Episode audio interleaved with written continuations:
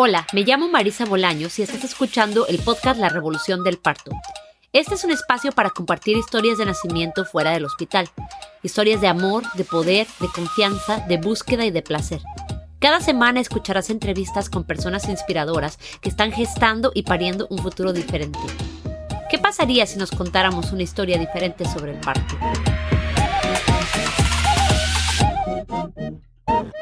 Hola, bienvenidas y bienvenidos todos a este episodio del podcast La Revolución del Parto, donde ya empezamos a contar historias de nacimiento. Nuestra invitada de hoy es Maya Hernández. Maya es colombiana y vive en la ciudad de Nueva York y ahí en la ciudad de Nueva York ella practica como dula. Si no sabes lo que son las dulas, te recomiendo que vayas y regreses al primer episodio donde hablamos de todos los fundamentos y la base de este podcast y de los personajes que están revolucionando el mundo del parto. Entre estos personajes están las dulas y si no sabes lo que hacemos, puedes regresar y escuchar un poco acerca de eso en el primer episodio. Maya es fundadora del grupo Dulas en Español en la ciudad de Nueva York, acompaña partos como dula, apoya a las familias durante el posparto y también es consultora de lactancia. Hoy viene a compartirnos su propia historia de nacimiento de su hijo en casa. Muchas gracias por acompañarnos, Maya. Cuéntanos un poco sobre ti. Eh, bueno, yo me llamo Maya Hernández, yo soy colombiana. Eh, yo llegué a Estados Unidos cuando tenía 14 años. Eh, con mi familia llegamos primero a Miami y cuando entré a la universidad me vine para Nueva York y llevo aquí ya desde el 99. Eh, yo conocí, me casé con un neoyorquino, entonces mi esposo y yo tenemos un niño que tiene cuatro añitos y medio y vivimos en Nueva York. Y de profesión yo soy dula, entonces yo soy dula de parto y posparto y también soy consultora de lactancia. ¿Empezaste el interés acerca del mundo del parto antes o después de embarazarte? Antes. Yo, ah. eh, yo fui dula casi siete años antes de, quedar embarazada. ¿Cómo fue que, te interesó el mundo del parto? A mí siempre me parece muy interesante cuando la gente eh, eh, tiene curiosidad acerca de eso antes de vivirlo. Para mí fue uno de esos como esos llamados que a veces llegan y no entiendes por qué, pero te jalan y de repente como que te, no sé, te llegan al alma y despiertan un pedacito de ti que no sabías que tenías. Entonces yo me acuerdo que fue un miércoles y yo estaba con mi acupunturista y le pregunté, oye, ¿qué tal tu fin de semana? Y me dijo, bien, tuve un parto. Y le dije, ¿cómo así que tuviste un parto? Y me dice, sí, yo soy Dula. Y yo no sabía, nunca había escuchado del concepto. Llegué a mi casa, me metí en la internet, aprendí que era una Dula y, ese mismo día me inscribí para el siguiente entrenamiento. Y cuando lo hice, realmente yo nunca pensé que fuese ejercer. Yo dije, en ese momento lo que se me pasó por la cabeza fue, wow, esta información es súper importante. Para mí como mujer, yo debería saber esto. Y entonces fui con esa intención, como de aprender. Eh, y una de las de mis compañeras con las que estaba tomando el curso, no sabía en ese momento, pero estaba embarazada, nos volvimos amigas y ella me pidió que fuese su dula y así fue que comenzó realmente. Wow, qué bien. Y entonces cuéntanos un poquito sobre mm, tu embarazo. ¿Cómo, cómo, fue para ti eh, embarazarte después de siete años de haber estado ya metida en el mundo del parto? Pues yo siempre supe que, quise, que quería tener hijos. O sea, para mí eso era súper claro. Y es más, el nombre de mi, de mi negocio de Dula es Mama Maya Dula, porque yo tengo seis hermanos menores. Y siempre como mi apodo en el colegio, dentro de la familia, era como Mama Maya. Entonces ese lado materno siempre lo tuve como muy bien desarrollado.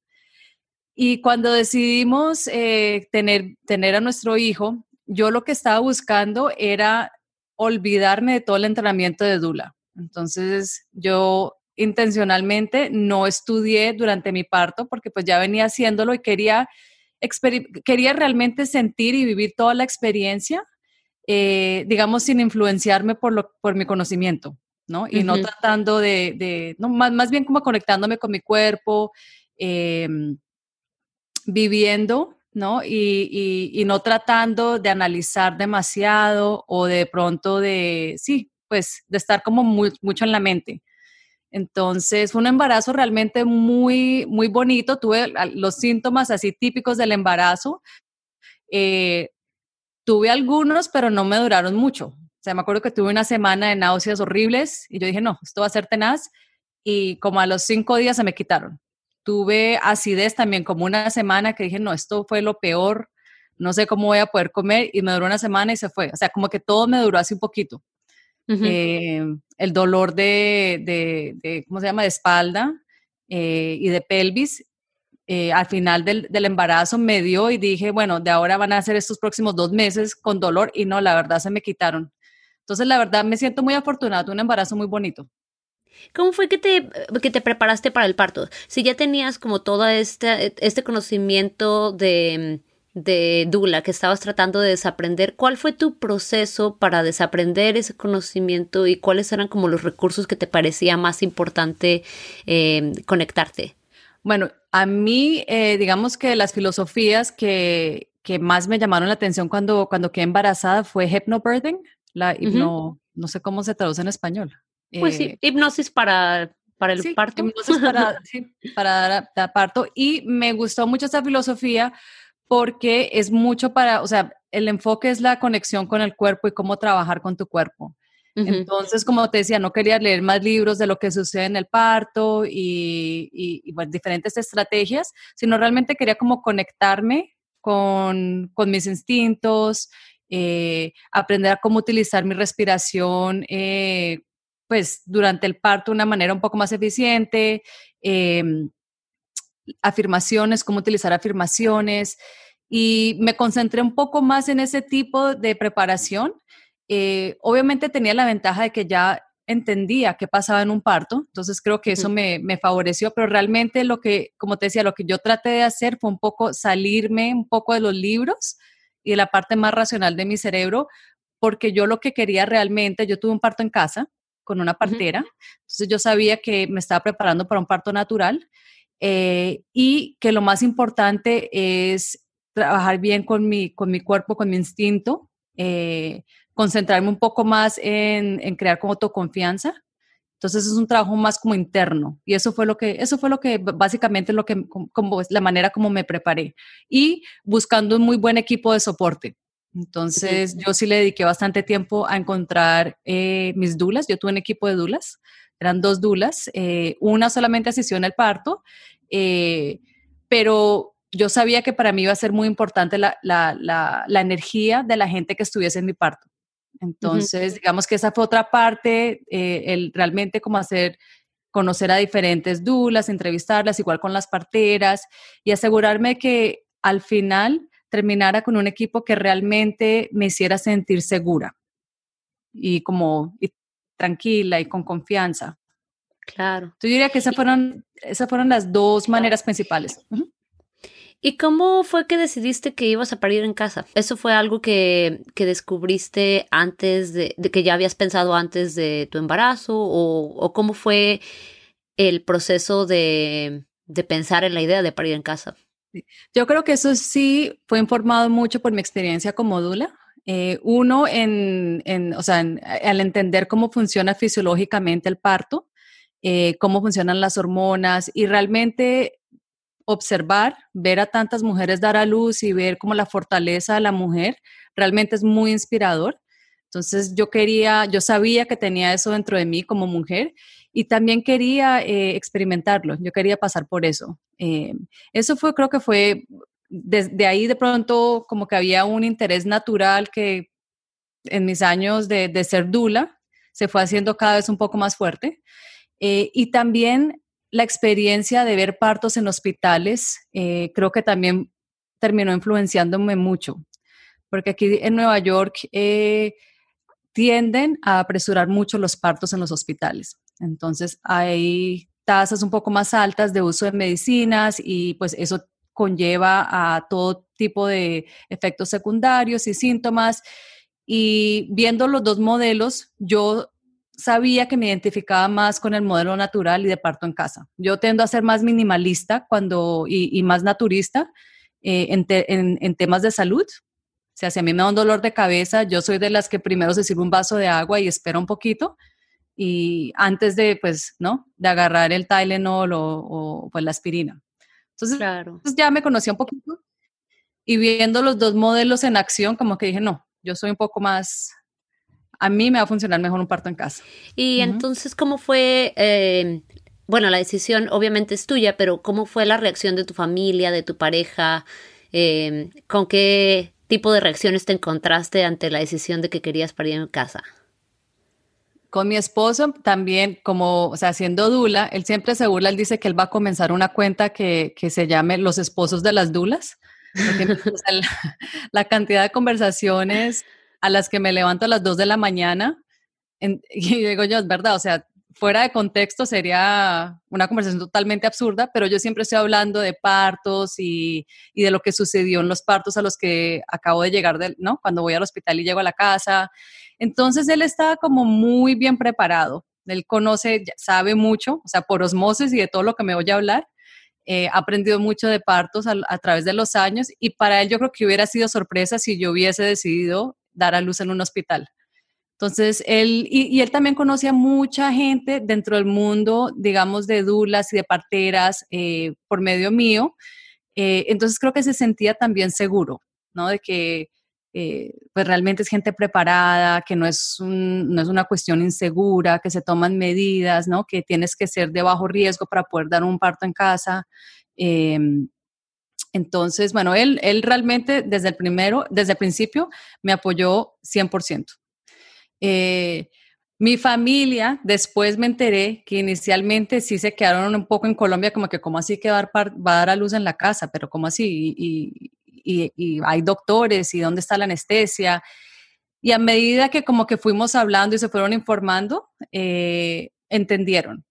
Y ya también fue como más un, digamos, una reacción inicial. Eh, pero mi mamá está en Colombia. Mi mamá ah, vive en Miami y ella vino a mi parto. Eh, cuéntanos un poquito cómo, cómo sucedió. ¿Cómo, fue, ¿Cómo fueron las últimas semanas del embarazo? ¿Cómo fue el parto? No, como te digo yo, mi embarazo fue muy bonito y yo bailo, es una de mis pasiones, es estudiar baile y yo tomé clases de baile hasta creo que dos días antes de, de que comenzara mi trabajo de parto. Y una noche antes, una amiga tuvo una fiesta de cumpleaños y yo me acuerdo que estaba bailando salsa, y pues obviamente con la barrigona ahí en la mitad, pero rico, yo estaba muy, muy feliz hasta el final. Y mi fecha estimada para dar a luz era el 20 de febrero y ese día me comenzaron las contracciones. Eh, pero muy, o sea, muy poquito después me di cuenta que las contracciones no estaban formando como un patrón muy organizado. Entonces, pues no, traté de relajarme, em, estaba pues como estaba en la casa, me acuerdo que era la mitad de la noche, y esa primera noche no dormí muy bien. Y yo creo que también la adrenalina, ¿no? De, de saber que como que ya mi cuerpo estaba comenzando a reaccionar. Em, y lo que no sabía era que iba a durar tres días con contracciones irregulares, pero bastante fuertes. Eh, en inglés se, se, se, dice prodromal labor. Entonces, básicamente tú sientes las contracciones, pero como que no están formando un patrón organizado, ¿no? Y para, o sea, para explicar de pronto ahorita en mi intuición, ¿no? Tratando de, analizar qué fue lo que pasó, eh, yo creo que lo que estaba pasando era que el niño, mi bebé, se estaba acomodando en una posición óptima, porque a las 37 semanas él se volteó con la carita hacia el frente. Los bebés mm. nacen con la carita hacia atrás.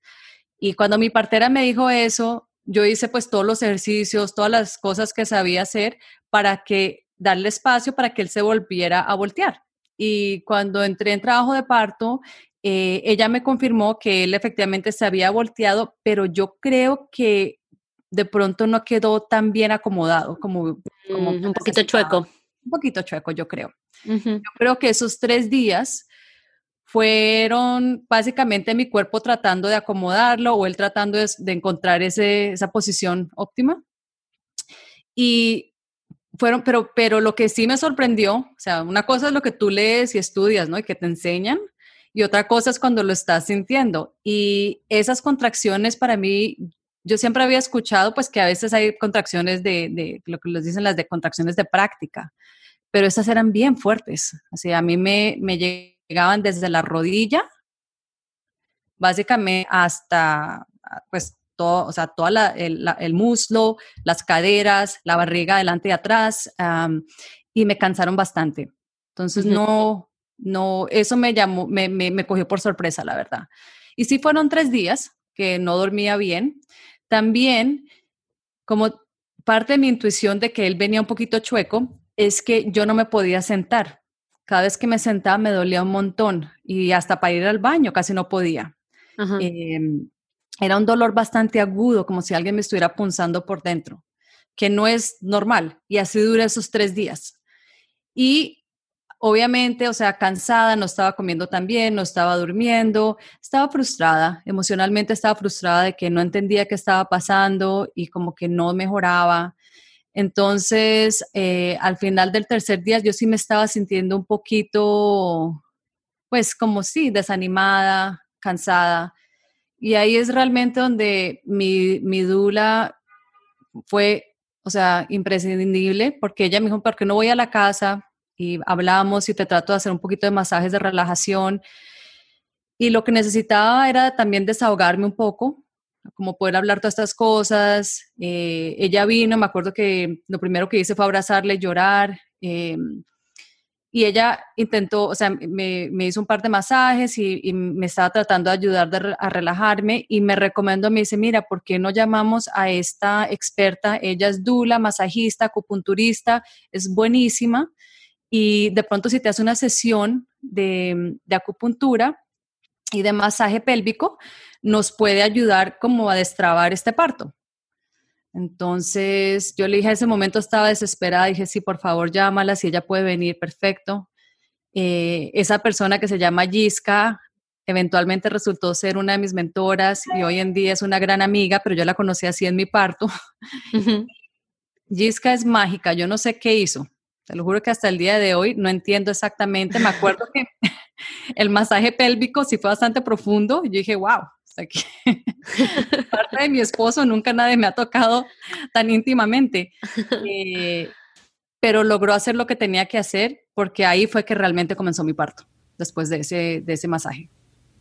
¿Cómo supiste cuál era la diferencia que de esas contracciones que habías tenido antes y, y ese momento en que sentiste que realmente comenzó el parto? Yo no me di cuenta. Yo, como estaba sintiendo contracciones, eh, la seguía sintiendo y fue Midu la que se dio cuenta. Y yo creo que ella se dio cuenta que el patrón finalmente era más regular. Yo me acuerdo que lo que yo sentí fue como que me metí más internamente, que pues es mm. una de, las señales, ¿no? De progreso de parto.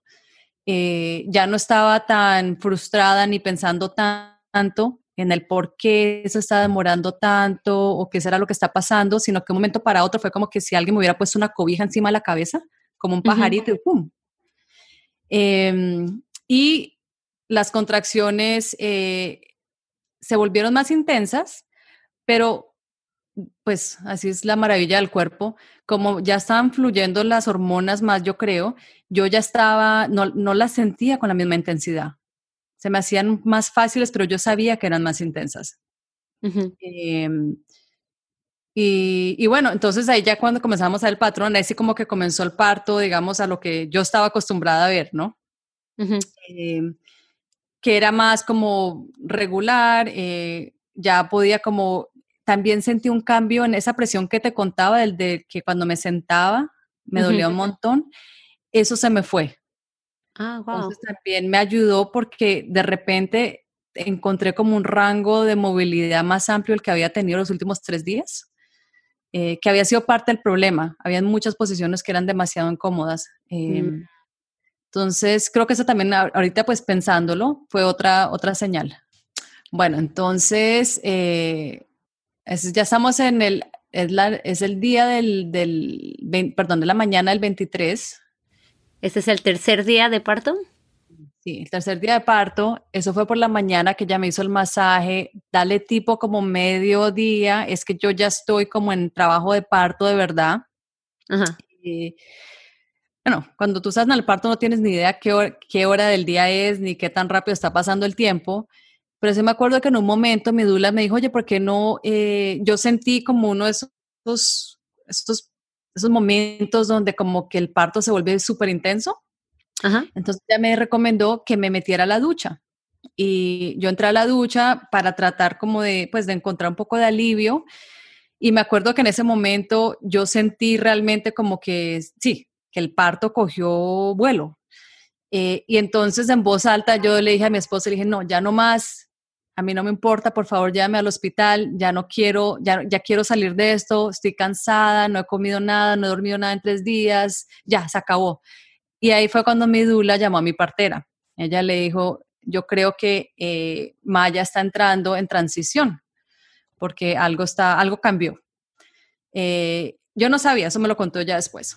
¿Cómo reaccionó tu esposo? ¿Cómo reaccionó tu esposo a que le dijeras ya llévame al hospital? Muy lindo porque yo me acuerdo que en la cara de él, eh, es, él, como que habíamos hablado y yo le dije, mira, es muy normal que durante el parto uno dude, ¿no? Entonces, eh, necesito que me apoyes, yo quiero un parto natural, pero yo sé que en ese momento cuando yo le vi la cara, yo sé que él me hubiera llevado. porque, eh, pues sí, se le veía como una caída de preocupación. Eh, sino que después al salir, o sea, cuando, mientras yo estuve en la ducha, mi dula preparó mi piscina de parto. Entonces la infló y le echó el agua. Ella me dijo, oye, ¿por qué no vienes acá que vas a estar más cómoda porque te puedes arrodillar o puedes sentarte? Y para mí la piscina de parto fue, o sea, mágica. A mí realmente sí, eh, la, intensidad del parto, como me la redujo un montón. Y yo terminé todo mi trabajo de parto dentro de la piscina de, parto. ¿Y ahí, fue cuando llegó tu partera? Mi partera llegó, sí, yo ya estaba en la piscina y en algún momento, yo te lo juro que ni me di cuenta cuando llegó. Yo sé que ella también llegó con un asistente, y me da pena decirlo, pero yo no, no tengo ni idea quién fue, no la saludé, o sea, yo no tenía, ya estaba con mi, propio mundo. Y fue un momento para otro que la partera me dijo, oye, ven a un momentico que quiero escuchar al, bebé con el Doppler, ¿no? Y entonces yo, ahí fue que me di cuenta que ya había llegado. le pregunté, ¿llevas acá mucho tiempo? Y me dice, sí, un par de horas. Yo no tenía ni idea. Sí, y ahí entonces en el cuarto estaba eh, la partera, mi dula, mi mamá y mi esposo. Y, como te digo, o sea, a mí para mí la piscina fue delicioso, o sea, yo sentí, ahí fue, me imagino, bueno, no sé, que en algún momento las hormonas seguían subiendo, subiendo, me, me permitió relajarme y comencé a realmente disfrutar de mi parto. Yo sé que suena muy raro, eh, pero hubo como un momento donde yo sentía que las contracciones venían, pero yo no estaba como sintiendo dolor. O sea, sentía presión y sentía otras cosas y yo venía trabajando desde el principio de mi parto con, em, pues, con mi, con, con, mi respiración, pero también con afirmaciones. Ajá. Eh, y, y lo que comenzó a pasar en algún momento fue que comencé a tener como visiones. Entonces me llegaba una contracción y yo decía, ay, viene la contracción porque estoy comenzando a ver florecitas. O sea, en mi ah. cuarto yo veía como en la pared, eh, esa pared donde yo estaba viendo las florecitas es donde están nuestros libros. Entonces yo veía como que al principio de la esquinita como florecitas que bajaban, se iba la contracción y se iban las florecitas. Y después eh, volvía la contracción y cada vez las florecitas como que crecía el espacio y era como una enredadera. Eh, y yo duré bastante tiempo, no, no, sé cuánto tiempo, pero yo sentí que duré bastante tiempo como en ese estado, donde ya estaba como, sí. Y en algún momento, eh, bueno, ya habías mencionado que eh, sentías como esta desesperación de la transición cuando estabas en la regadera, en la ducha. Y mm, y ya cuando te metiste en la piscina de parto, se, se te olvidó eso y entraste en, en otra dimensión. entré en otra dimensión y no, no volví a dudar. Eh, al contrario, como que ya cuando sentí en la, entré en la piscina, me acuerdo que en algún momento le dije a mi esposo, no, esto no está tan mal. ya se desvaneció el pánico. Sí, sí, se me quitó, se me quitó el pánico, estaba súper relajada. Él también estaba más tranquilo eh, y me acuerdo tanto que entre contracciones como que él me abrazaba y, como quería como, estar cerca de mí. En algún momento le dije yo, le dije, yo también te quiero mucho, pero por favor dame espacio porque me estoy ahogando. Necesito aire. Pero yo sé que cuando él me abrazaba así, yo creo que era, como tú sabes que a veces cuando te abrazan de alivio, como que al menos estás bien. Eh, entonces yo creo que probablemente él también sintió ese cambio. seguro que sí. Ah, y, y, estas, estas visiones que hablas, ¿eso te sorprendió o te asustó? ¿Cómo, cómo te sentiste? ¿O ya estabas como fuera de, de la capacidad de tratar de racionalizar eso? Creo que estaba fuera de la capacidad, pero no me asustó para nada. Y mm, lo único que se me ocurre que puede estar relacionado a las visiones es que de pronto dos años antes de quedar embarazada, eh, yo participé en una ceremonia de ayahuasca y es lo único que como que el único punto de referencia que tengo, que fue algo así como parecido. Eh, y no sé si de pronto, no sé, como que ya después, ¿no? De, después de haber tenido a mi hijo, pues eh, me, digamos que me encaminé por un, un, camino un poco más holístico en términos de mi práctica como dula y me recertifiqué como dula holística y mi profesora nos enseñó cómo funciona el cerebro durante el parto. ¿Esto fue con Guapio? Sí, con Guapio. Ah, ok. Oye, cuéntanos un poquito de, de, quién es Guapio y cómo lo encontraste, porque yo conozco su trabajo, pero este podcast lo va a escuchar gente que jamás en la vida. Y van a entender por qué lo estoy conectando y es un paréntesis a la historia, pero tiene que ver con la historia de la ayahuasca. Entonces, Guapio eh, es, bueno, es una líder en el mundo de partos natural, profesora, ejerció como partera por mucho tiempo y ahora se ha dedicado a, entrenar parteras y a entrenar dulas con un, con un punto de vista más holístico, ¿no? Entonces, es increíble porque ella te puede en cinco minutos explicar a nivel como molecular eh, la, o sea, la transición que hacen los bebés al nacer y, cuando comienzan a respirar. O sea, ella fue finalmente la persona que me lo explicó de tal manera que se me quedó sellado y lo entiendo perfectamente. Y después hablarte eh, de, de, la espiritualidad de ese cambio y las diferentes filosofías de diferentes eh, tradiciones ¿no? alrededor del mundo y, cómo la, y explicar la espiritualidad del parto. Y la razón por la cual la estaba conectando es porque en su entrenamiento de parteras, ella eh, hace un viaje, creo que es a Perú, y parte del entrenamiento es que las parteras hagan una ceremonia de ayahuasca y es para que ellas sientan la trascendencia, porque cuando estamos en un parto, nuestro cerebro cambia, o sea, la, digamos, eh, pasamos de pensar con la parte racional de nuestro cerebro a más a la parte como de instinto y pensamos en una frecuencia mucho más lenta. Y esa frecuencia lenta es más similar a la, a la que, en la que estamos en un, en un, momento de trascendencia, como puede ser, por ejemplo, eh, una ceremonia de ayahuasca. También es que el estado mental en el que estamos cuando dormimos y estamos en sueño profundo. Entonces, lo único, de, o sea, cuando comencé como a ver la visión de las florecitas, la verdad se sentía muy rico, o sea, relajada. Yo estaba relajada, como te digo, yo sentía las contracciones que venían, eh, pero no, no sentía dolor o, no era un dolor que molestara, no sé. Y lo único que se me ocurrió después, pensando de dónde hubiera podido venir esa, esa imagen, de pronto esa conexión, que mi cerebro otra vez volvió a ese mismo momento y generó una conexión y de pronto de ahí surgió esa visión, no sé. No sé porque no la, no la preparé, o sea, no fue una de las cosas que yo preparé afirmaciones, em, preparé mi respiración, ¿no? Eh, no sé, quería, había cierta música que quería escuchar, pero como que esa parte de visualización, esa específica, no la preparé, entonces quién sabe qué parte de mi cerebro vino. Fue una, una, de las sorpresas del parto.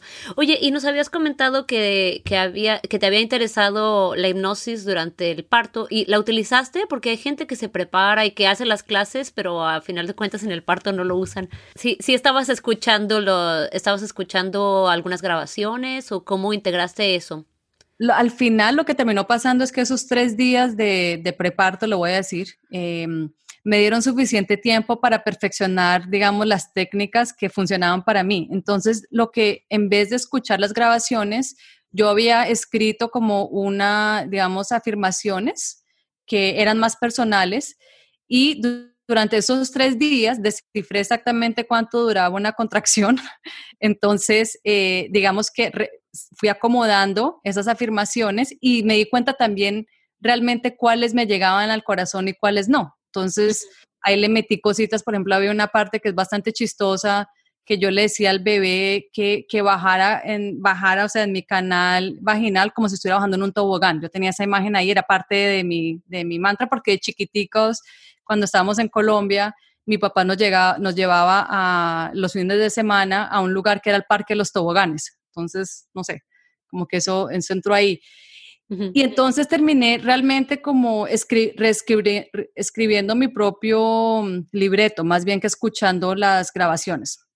Pero la respiración sí, a mí la respiración fue, los ejercicios de respiración súper importantes, los de relajación, esos mismos que digo, durante el preparto yo estaba durmiendo muy mal porque todas las posiciones me dolían y realmente dos cosas me ayudaron. Uno, los ejercicios de relajación. Hay un ejercicio ahí que es de como un guante plateado.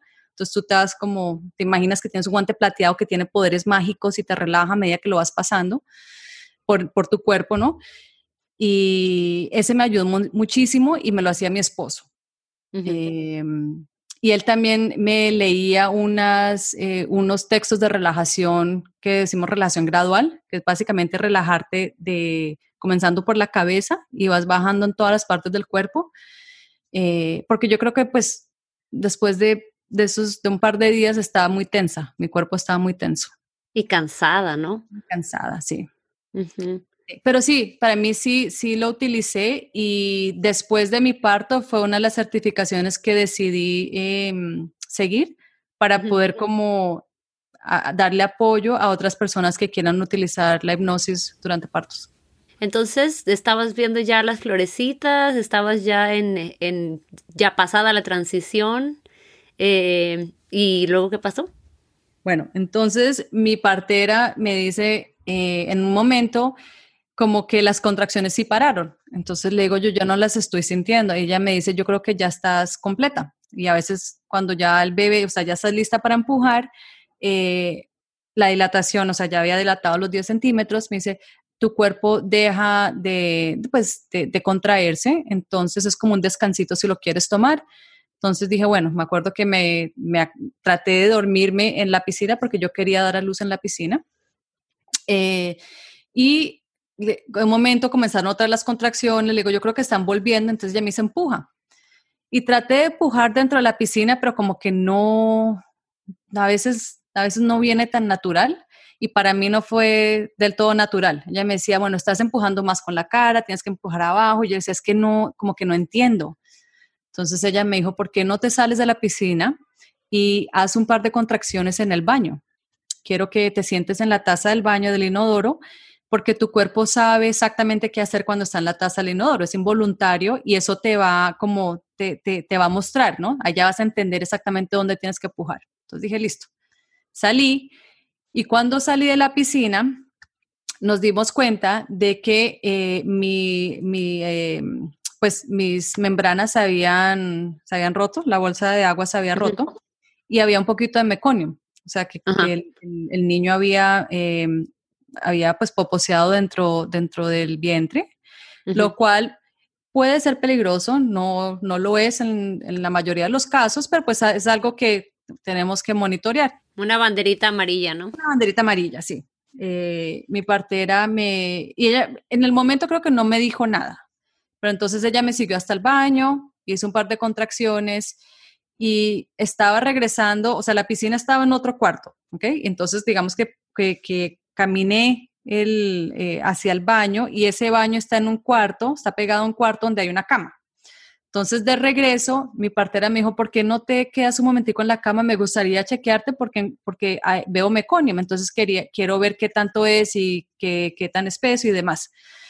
Entonces le dije, bueno, eh, me acosté en la cama de lado, ella me comenzó a chequear y me dice, no, la cabeza del niño está aquí porque no tratas de empujar, porque yo creo que eh, de pronto practica aquí un poquito y va a ser mucho más fácil para regresar a la piscina.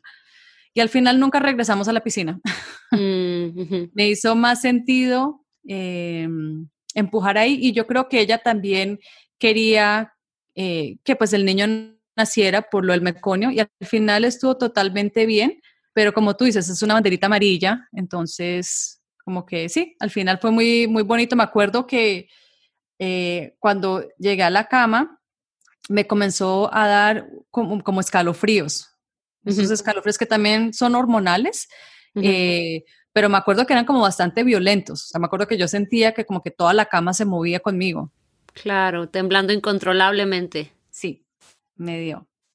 Eh, eso fue lo único, así que me acuerdo de, ah, bueno, y otra cosa, eh, durante el entrenamiento de Dula, nos sabían, una de las cosas que te, que te enseñan es que cuando el bebé, eh, o digamos cuando sí, la cabecita del bebé, la circunferencia más grande está como ya pues saliendo, tiene, normalmente se siente como, si, como una sensación como de, mm, pues al estirarse la piel, como si te estuvieras quemando. Sí, el, el anillo de fuego. Exacto, el anillo del fuego.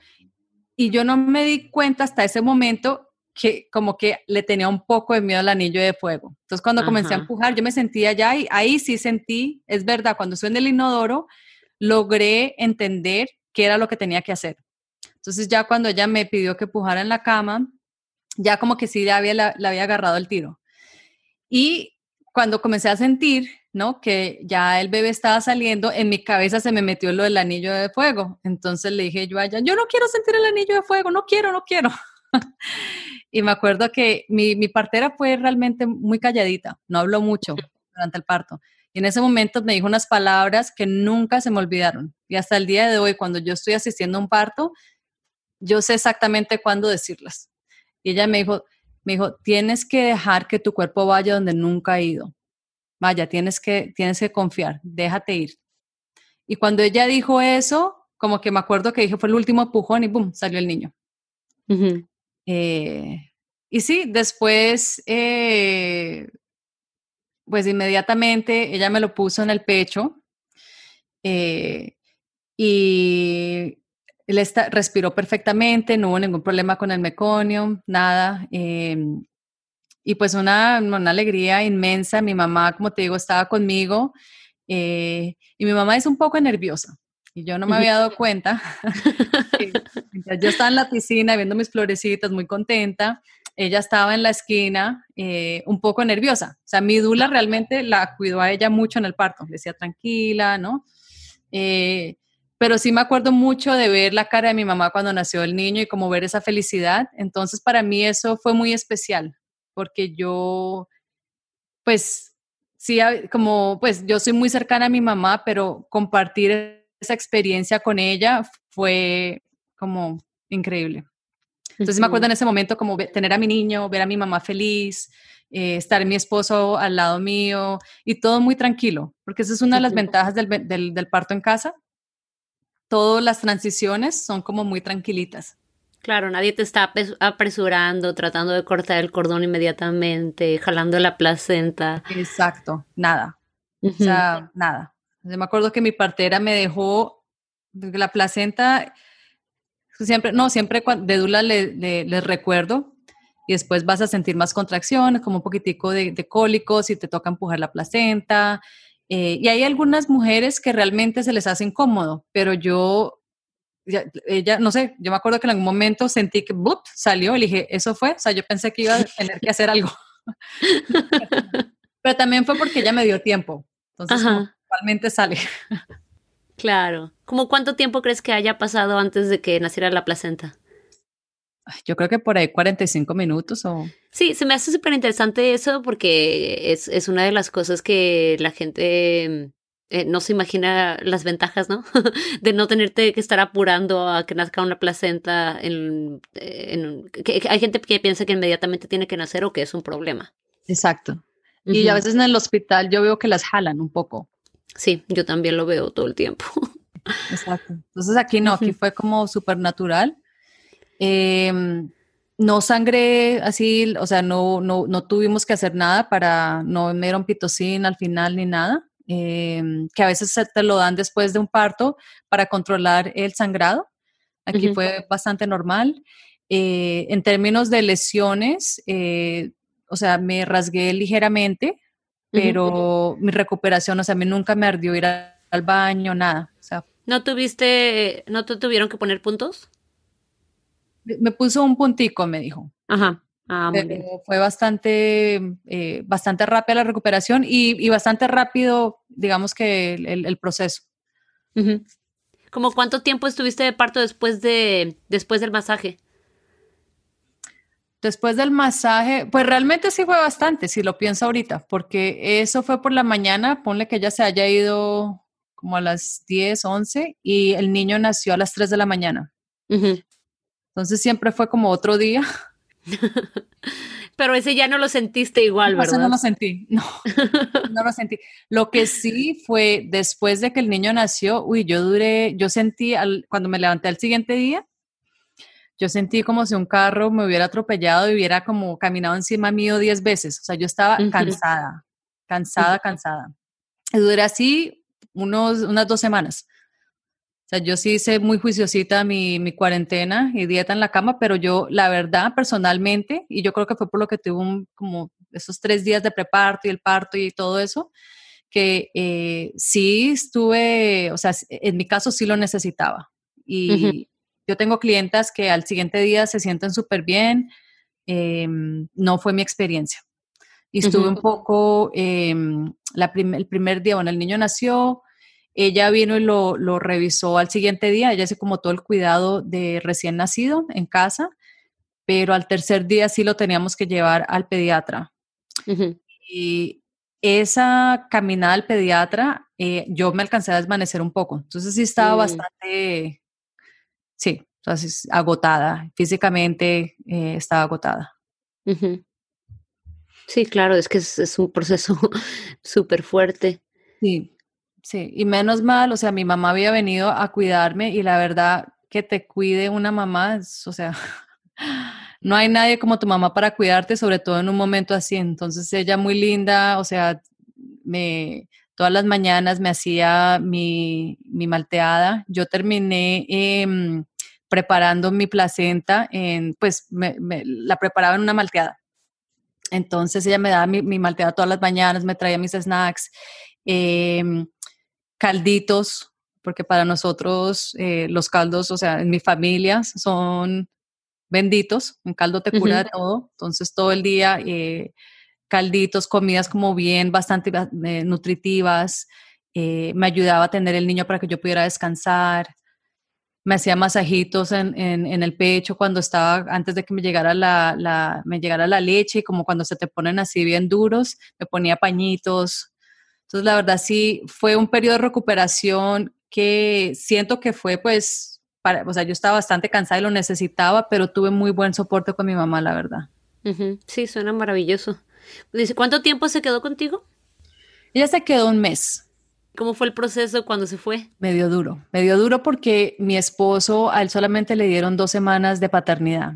Entonces, eh, cuando mi mamá se fue, yo me sentí súper sola. O sea, más allá, digamos, de, yo ya estaba físicamente, ya estaba fuerte, em, ya como que le había cogido más el ritmo a, a cuidar de un recién nacido. Eh, no estaba durmiendo un montón, pero mi esposo me estaba ayudando mucho de noche, entonces no era tanto, digamos, que me hiciera falta la ayuda de ella en la casa o con mi cuidado con el bebé, pero me, me es como si me hubieran partido el alma en dos, yo me sentía sola y eso, eh, después de una semana yo le dije a mi esposo, y pues porque él se tenía que ir, ¿no? A trabajar temprano en la mañana y, pues yo pasaba todo el día sola en la casa. Eh, y también comencé a sentir un poquitico de resentimiento, porque yo decía, o sea, ¿cómo así que tú te vas a trabajar a la oficina muy campante? Eh, tienes conversaciones con adultos. Puedes ir al baño tú solo. Y te puedes lavar el pelo si quieres, ¿no? Y como que realmente ahí fue cuando por primera vez en mi vida dije, oye, ser mujer es diferente. a mí nunca en mi vida profesional, o sea, mi, mi familia siempre me ha tratado como, ¿no? Como igual a mis hermanos.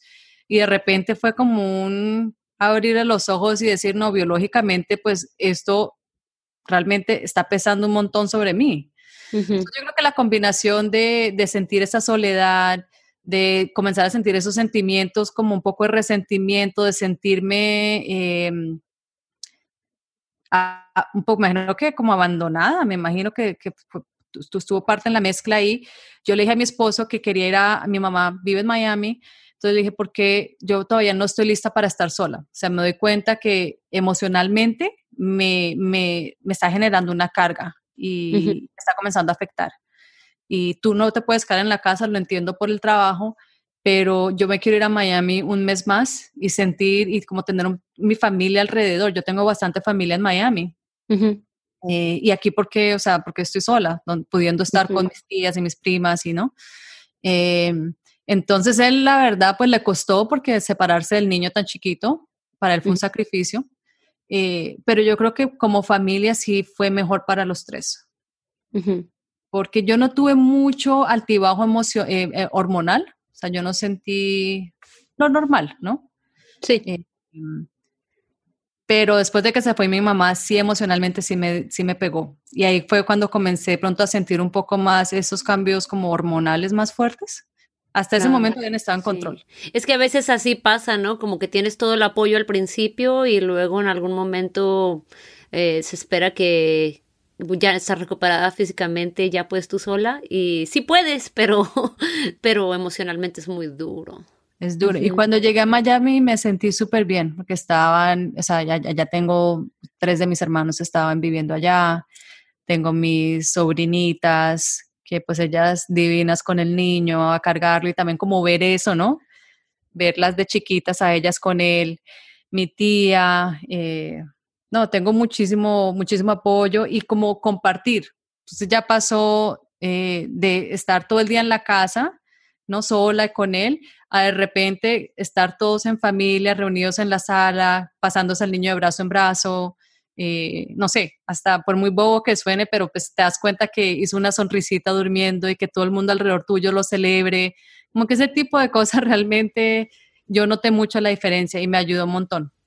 Claro, el valor de la comunidad, ¿no? Porque a final de cuentas hay gente que dice, ay, pero mi pareja puede tomarse un mes o o cuántas semanas, lo que sea, pero pues es que no es lo mismo tener solamente una persona que tener toda una comunidad que realmente está ahí compartiendo contigo. De acuerdo, de acuerdo. Total, y que por ejemplo tienen detalles bonitos, que mira que te traje, no sé, me acuerdo que mi tía me hacía cositas que me gustaban de comer y me, me, me llegaba de sorpresa a la casa con eso y como que esas cosas se sienten rico cuando estás sin dormir ¿no? Estás dándolo todo por un bebé, entonces es rico como que alguien te recuerde que tú también existes y que tú también, o sea, que alguien te cuide a ti. Claro, que tú también necesitas atención y cuidado.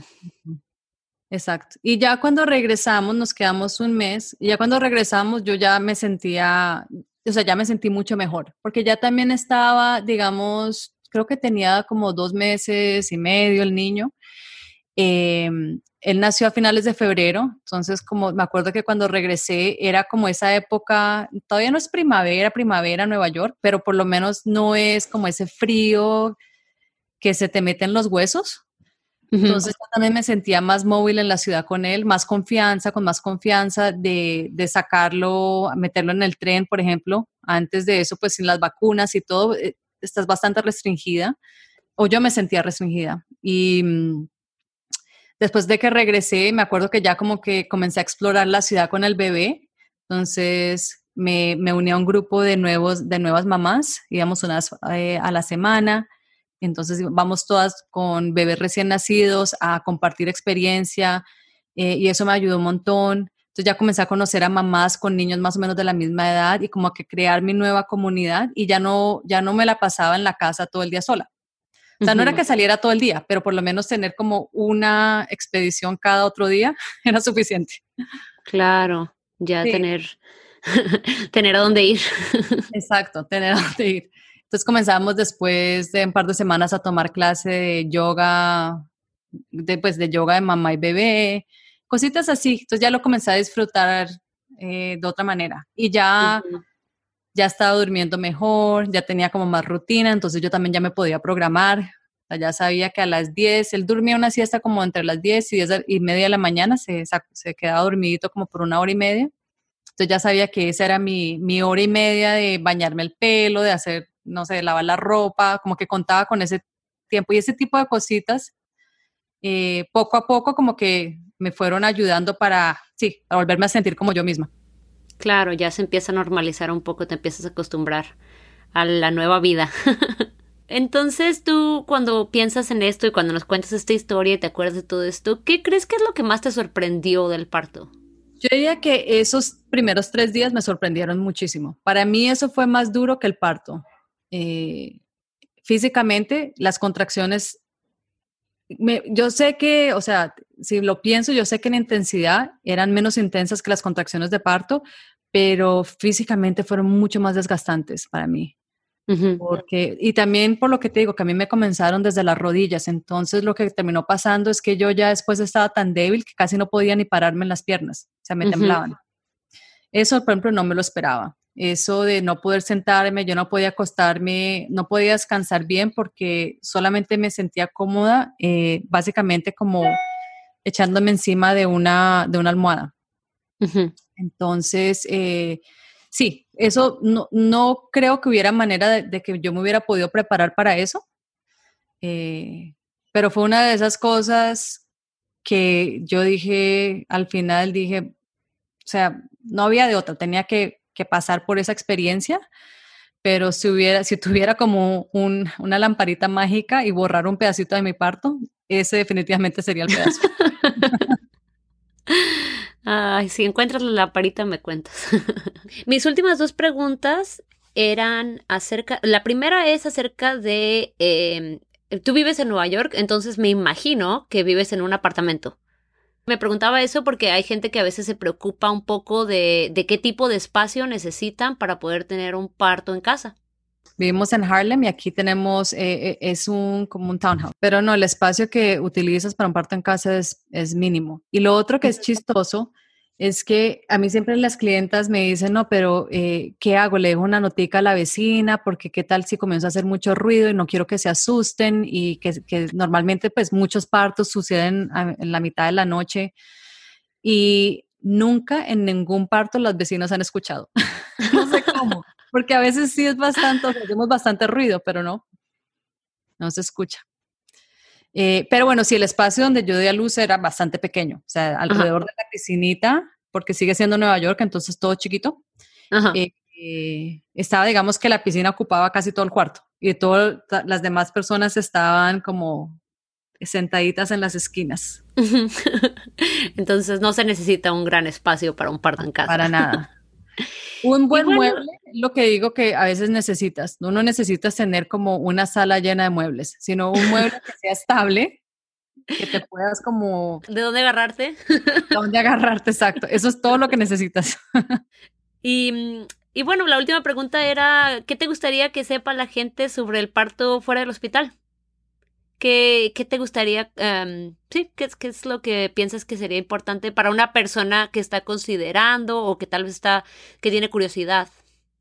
Yo creo que lo más importante es tener claridad de todas las opciones. Entonces, eh, si estás preparándote para el parto, eh, busca bien, tómate tu tiempo para entender bien cuáles son las diferentes opciones que tienes donde vives, ¿no? Normalmente, digamos que las tres opciones eh, más comunes sería un parto en hospital, un parto en un centro, eh, ¿cómo se dice? Birthing center.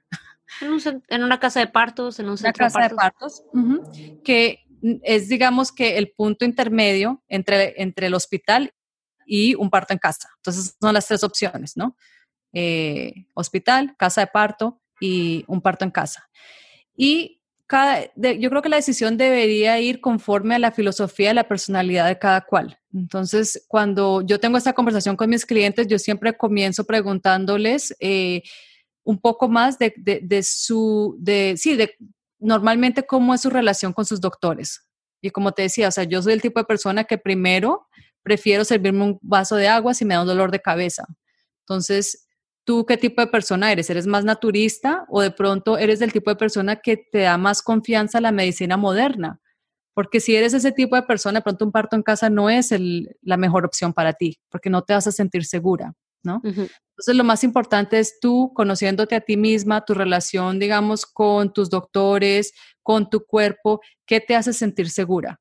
Porque eso es lo que permite realmente que un parto progrese de manera, pues, de, que progrese, ¿no? Es que nosotros nos sentamos lo suficientemente seguras como para que nuestro cuerpo haga lo que está diseñado para hacer, que las hormonas comiencen a fluir, ¿no? Y parte de ese sentimiento de seguridad es saber escoger no solamente el lugar donde das a luz, sino también la gente que te va a rodear, tu equipo de parto.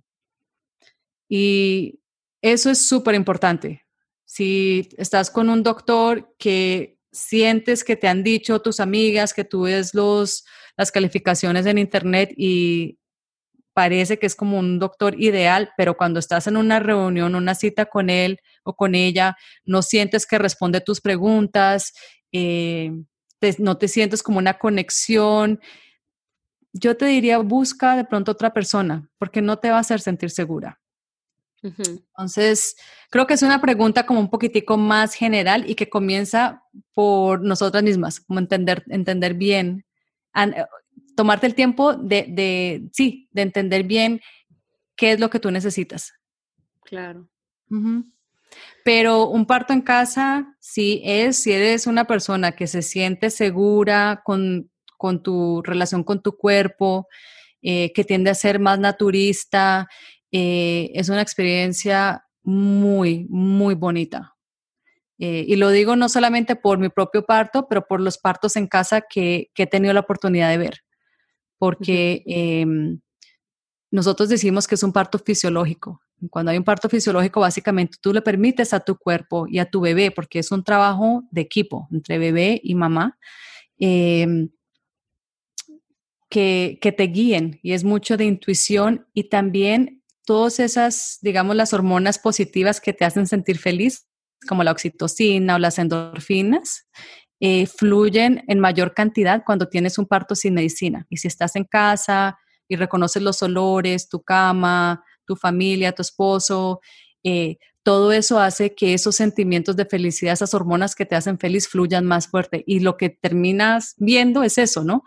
Como éxtasis. Sí. Bueno, pues muchas gracias, qué maravilloso, qué maravilloso escuchar una historia tan bonita. lo último sería nada más, eh, ¿cómo, ¿cómo te puede encontrar la gente? ¿Cómo te pueden contactar? Cuéntanos eh, tus eh, canales de, de, redes sociales o cómo es que la gente puede aprender más sobre lo que tú haces. Pues les comparto uno que es muy especial para mí, que se llama Dulas en Español. Somos un colectivo eh, que básicamente, como lo dice el nombre, somos todas dulas que hablamos español y que tenemos un compromiso para servir a familias de habla hispana. Eh, en estos momentos estamos en Nueva York y a los alrededores, pero sí tenemos aspiraciones de crecer con hermanas dulas en otras partes del país.